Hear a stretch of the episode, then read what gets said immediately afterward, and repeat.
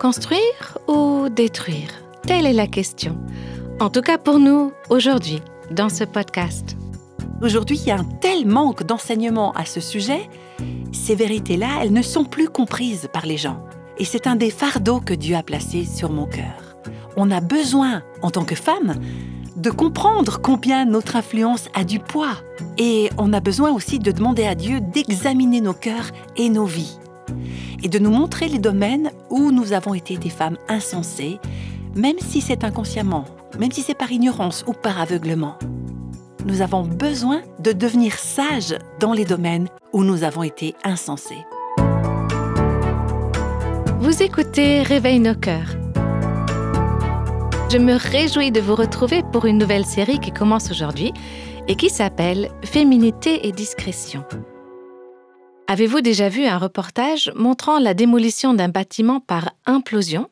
Ce genre d'opération attire souvent une foule considérable et c'est d'ailleurs vraiment impressionnant de voir la précision et l'habileté de ces ingénieurs qui sont capables de réduire une immense structure qui est très stable en une pile de décombres. Eh bien, saviez-vous que nous sommes tous, d'une façon ou d'une autre, actifs dans ce domaine de construction et destruction? C'est la réflexion d'ailleurs sur laquelle on va se pencher aujourd'hui et tout au long de cette série. On aimerait découvrir avec vous en quoi nous, et particulièrement nous les femmes, détenons un pouvoir comparable à celui de ces ingénieurs. D'un bout à l'autre du livre des Proverbes, on trouve constamment mentionné deux différents types de personnes.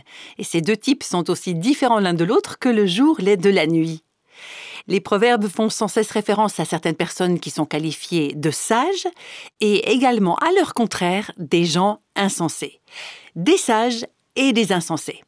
Quand on dit d'une personne qu'elle est sage ou qu'elle est insensée, c'est de son attitude de cœur qu'on parle. Il s'agit d'une qualité intérieure, de ce à quoi cette personne ressemble dans son fort intérieur. Eh bien, tout au long du livre des Proverbes, on découvre que, selon que le cœur d'une personne est sage ou insensé, ça va déterminer tout le reste de son comportement, sa manière de penser, sa manière d'agir, le type de relation qu'elle établit avec les autres, sa manière de parler, sa manière de s'habiller, sa manière de dépenser son argent, sa manière d'occuper son temps. Bref, c'est sa vie tout entière qui sera déterminée par le fait qu'elle est sage ou dépourvue de bon sens. La personne dont le cœur est sage va vivre sagement. La personne dont le cœur est insensé va vivre d'une manière insensée. Ce qui est à l'intérieur va se manifester à l'extérieur. Et dans chaque domaine de notre vie, ce qui s'extériorise dans notre comportement va avoir une influence sur les personnes qui nous entourent. Donc, notre caractère, notre cœur va s'exprimer, se manifester dans notre vie quotidienne. Et ce que nous sommes dans notre vie quotidienne ne concerne pas que nous, ça concerne aussi les gens qui nous entourent. C'est-à-dire que les personnes avec lesquelles on vit, celles avec lesquelles on travaille, vont être influencées par notre comportement sage ou insensé. Dans le livre des Proverbes, le premier verset du chapitre 14 applique plus spécifiquement aux femmes ce critère de bon sens et de folie, ce critère de cœur sage ou insensé. Écoutez ce verset, il parle de deux types de femmes. La femme sage bâtit sa maison, et la femme insensée la renverse de ses propres mains. Deux types de femmes. Il y a parmi nous des femmes sages et des femmes dépourvues de bon sens. Et moi-même, selon les moments de ma vie, je suis l'une ou l'autre de ces femmes. Il y a certains jours où je me comporte globalement comme une femme sage, et puis d'autres jours, plus nombreux que je ne le souhaiterais, où je me comporte plutôt comme une femme insensée, parce que ce qui est dans mon cœur à un moment précis, c'est cela qui va se manifester. Et dans ce verset, on voit que les conséquences de l'état de notre cœur sont tout à fait sérieuses. Si une femme a un cœur sage et vit avec sagesse, elle va être une bâtisseuse, elle va bâtir sa maison. Et bien sûr, on peut prendre ce terme de maison dans un sens large, même si c'est vrai que ce terme s'applique à notre foyer. Si vous êtes marié, si vous avez un mari, des enfants, c'est là que ces choses doivent s'appliquer en premier. C'est dans votre foyer, premièrement, que sera manifesté si vous êtes quelqu'un de sage ou d'insensé. Mais la maison, entre guillemets, que vous pouvez bâtir ou détruire, peut aussi représenter d'autres éléments de votre environnement, votre lieu de travail, votre église, votre communauté, votre voisinage, bref, tout ce qui vous entoure. C'est la sphère d'influence que Dieu vous a attribuée.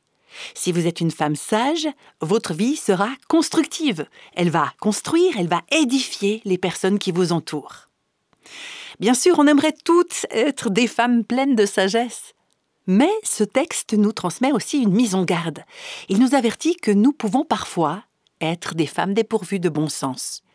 Et qu'est-ce qu'il arrive à la femme insensée? Elle est incapable d'enfermer la folie à l'intérieur de son cœur. Et quand elle sort, son influence est hautement destructrice. C'est ce qu'on peut lire. La femme insensée renverse sa maison de ses propres mains. Remarquez bien que dans ce passage, dans ce verset, il n'y a pas de moyen terme. Soit je bâtis, soit je détruis. Et alors maintenant, on se pose la question, quelle sorte d'influence est-ce que j'ai sur les personnes qui m'entourent? Est-ce que j'ai l'influence qui découle d'un cœur sage ou bien mon influence prouve que je suis une femme insensée? Je crois qu'on sous-estime largement l'incroyable influence que nous exerçons en tant que femmes, pour le meilleur et pour le pire. Notre influence au sein de nos foyers, notre influence au sein de nos communautés, nos églises, notre voisinage et même notre nation. Peut-être que vous ne vous considérez pas comme une femme vraiment influente, mais moi je suis là pour vous affirmer que vous l'êtes. Et moi je le suis également. C'est John Adams, qui a été le deuxième président des États-Unis, qui affirmait, je le cite, J'ai beaucoup lu sur l'histoire, sur les gouvernements, sur les manières de vivre et sur les mœurs, et j'en ai tiré la conclusion suivante. Le baromètre le plus fiable pour estimer le degré de moralité et de vertu d'une nation, c'est la manière dont se comportent les femmes. Selon lui, si on veut connaître l'état moral d'une nation, il faut regarder la manière dont les femmes se comportent. La femme sage bâtit sa maison et la femme insensée la renverse de ses propres mains.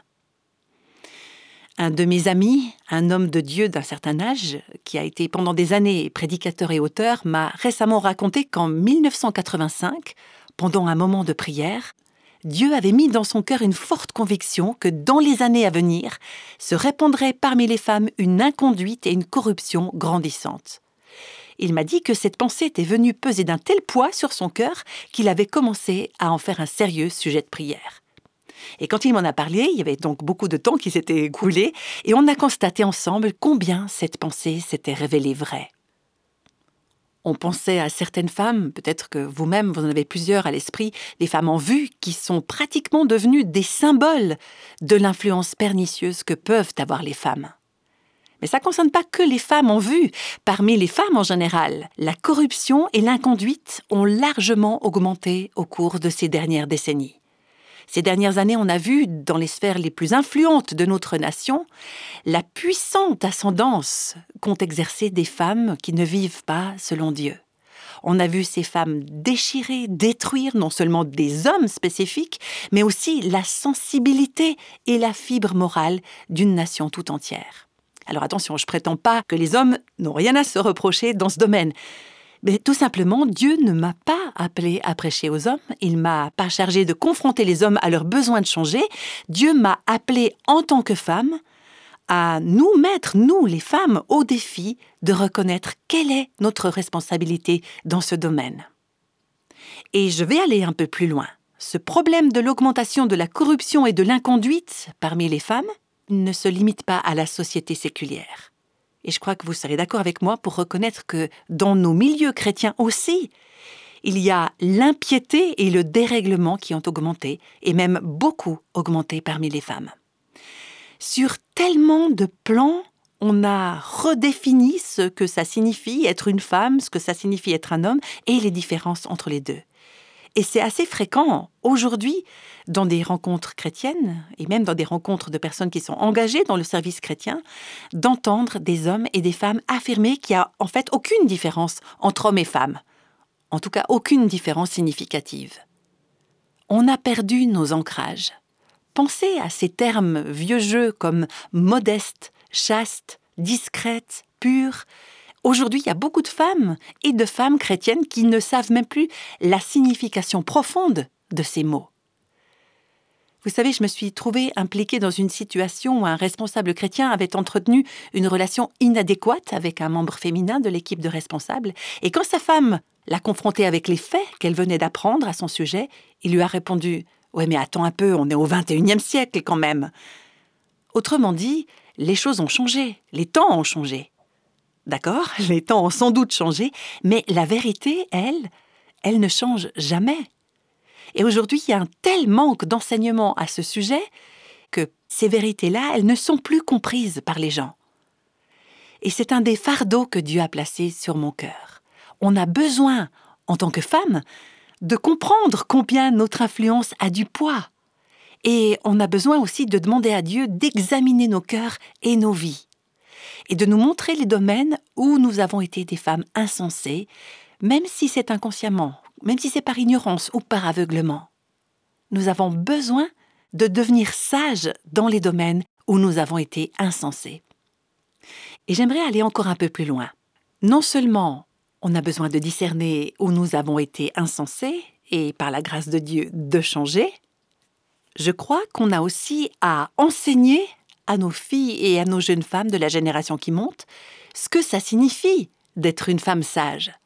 On doit l'enseigner premièrement par notre exemple, mais on doit aussi l'enseigner par nos paroles, devenir pour elles des mentors, prendre ces jeunes femmes sous notre aile, hein, pour utiliser cette expression, et puis leur expliquer véritablement ces termes anciens, ce que ça signifie être pure, être modeste, être chaste, être une femme pieuse dans un monde enténébré et impie.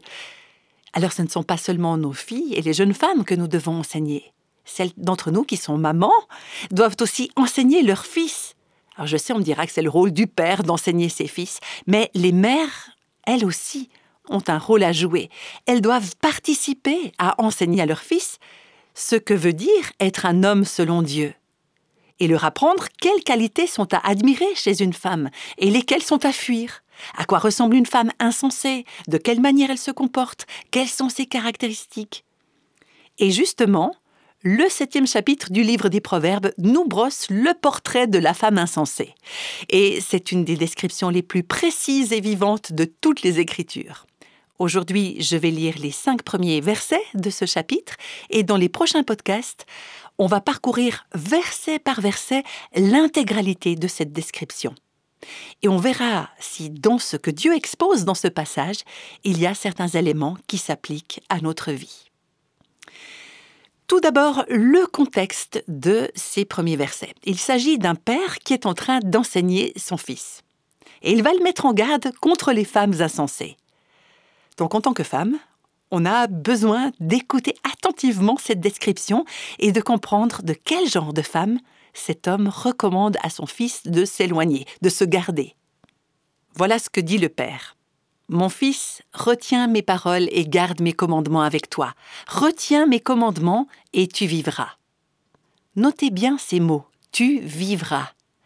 Quand on arrivera à la fin de ce chapitre, on s'apercevra que pour sa part, c'est à la mort que la femme insensée conduit les hommes. Le verset 27 dit Sa maison, c'est le chemin du séjour des morts. Mais ce père dit à son fils Si tu écoutes mes paroles, que tu gardes mes commandements, que tu tournes tes regards vers les femmes sages et que tu évites les femmes insensées, y réfléchis, le résultat c'est que tu vivras.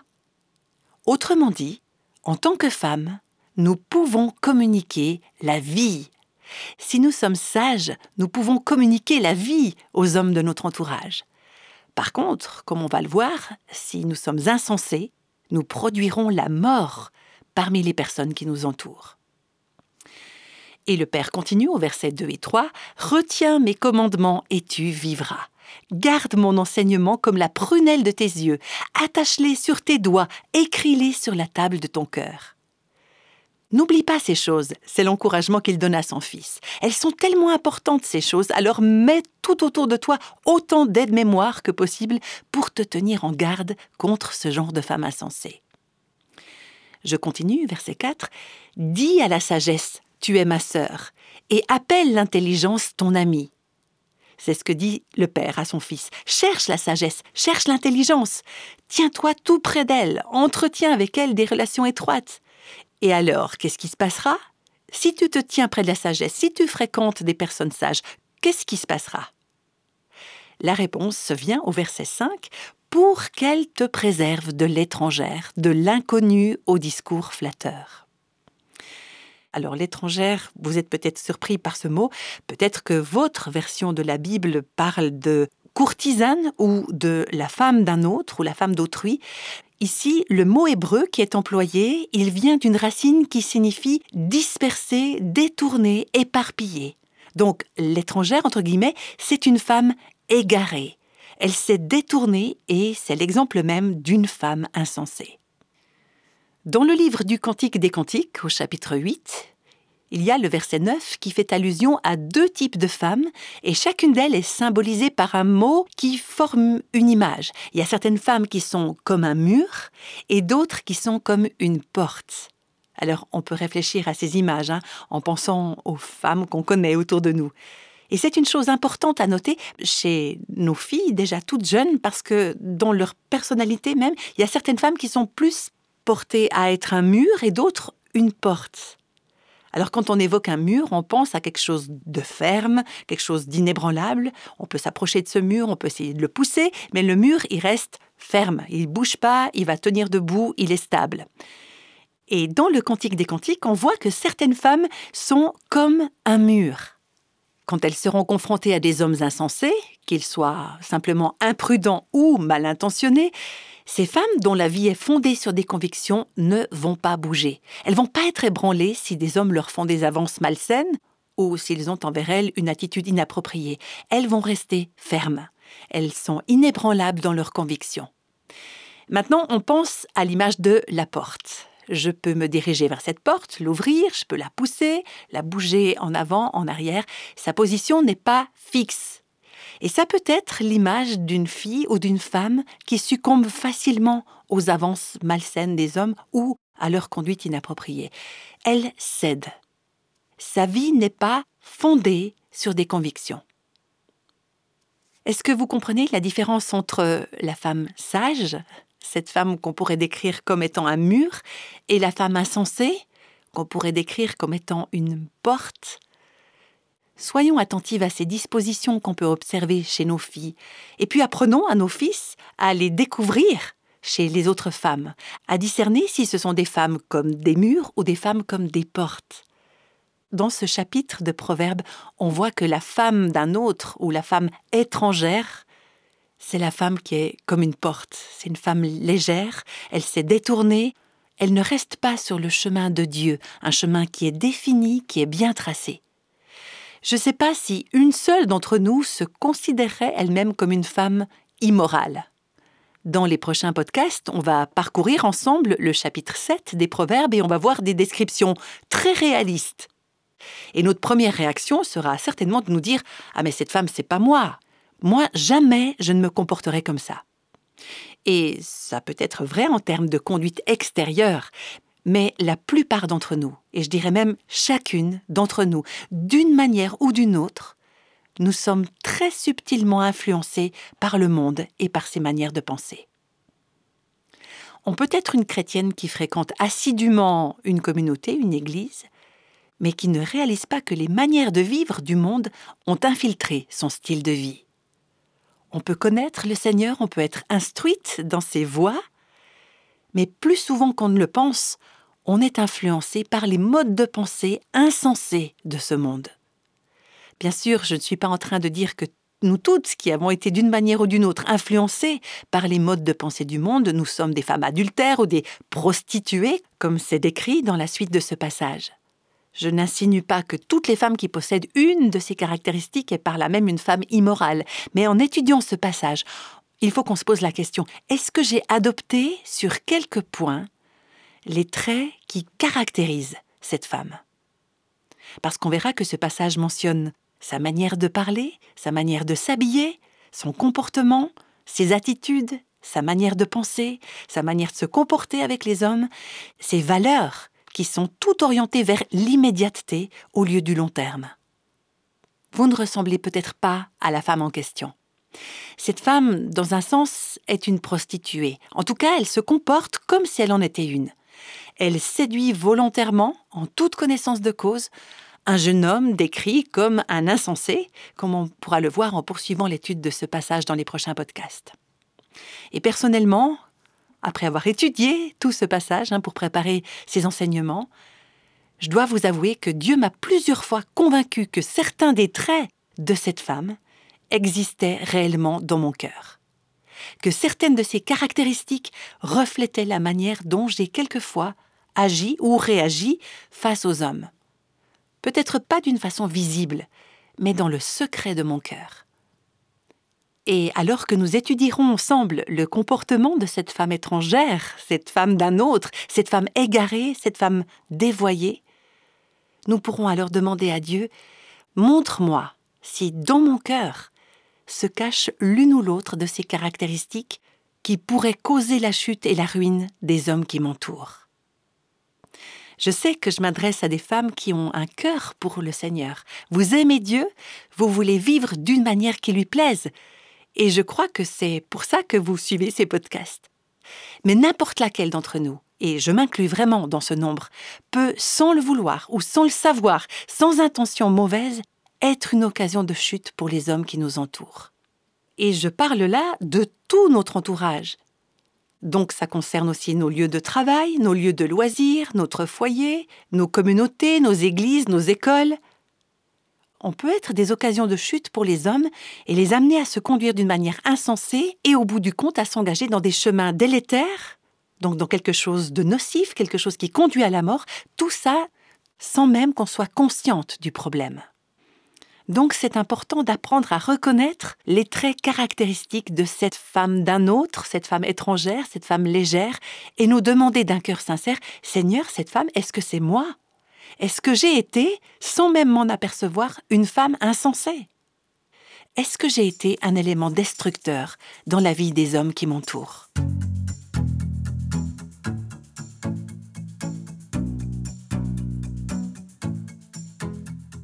Lors de notre prochain podcast, on découvrira s'il y a un lien entre notre manière de nous vêtir et les pensées de notre cœur. Est-ce que nos vêtements dévoilent réellement nos pensées? Pour aujourd'hui, je vous dis merci de nous avoir écoutés. J'ai hâte de vous retrouver pour le prochain podcast. Et juste avant de nous quitter, demandons à Dieu de nous guider, de nous aider dans ce parcours en priant ensemble. Seigneur, en toute simplicité, nous voulons te demander, montre-moi de quelle manière j'ai pu être une femme insensée. Montre-moi en quoi j'ai pu me conduire avec légèreté, même inconsciemment. J'ai été aveugle. Je n'ai pas fait attention. Mais je veux être honnête devant toi. Je désire de tout mon cœur que tu fasses briller la lumière de ta parole et de ta vérité dans mon cœur, et que tu me montres ce que je n'ai jamais vu ou ce que je n'ai jamais voulu voir. Et Seigneur, si certaines de ces choses sont présentes dans mon cœur, fais-moi la grâce de ne pas hésiter à les reconnaître, à les confesser dire que tu as raison à ce sujet et à me repentir. Et ensuite, veuille faire de moi une femme sage. Fais de moi une femme qui contribue à construire, à édifier la vie des hommes qui m'entourent. Que par ma vie et par mon comportement, ton influence divine puisse passer. Merci Seigneur pour ta parole et pour les moyens que tu mets à notre disposition pour nous protéger, pour notre bien et pour le bien de ceux qui nous entourent. Seigneur, que ta parole sonde et illumine nos cœurs, et que nous soyons des femmes selon ton cœur, et que nos vies te rendent gloire. Je te demande tout cela au nom de Jésus. Amen.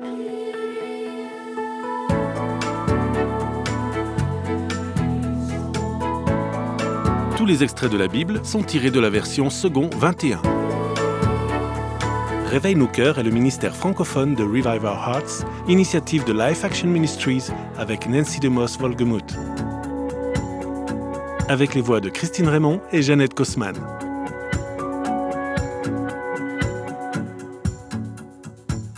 Quelle que soit la saison de votre vie, Réveille nos cœurs vous encourage à trouver la liberté, la plénitude et à porter du fruit en Christ.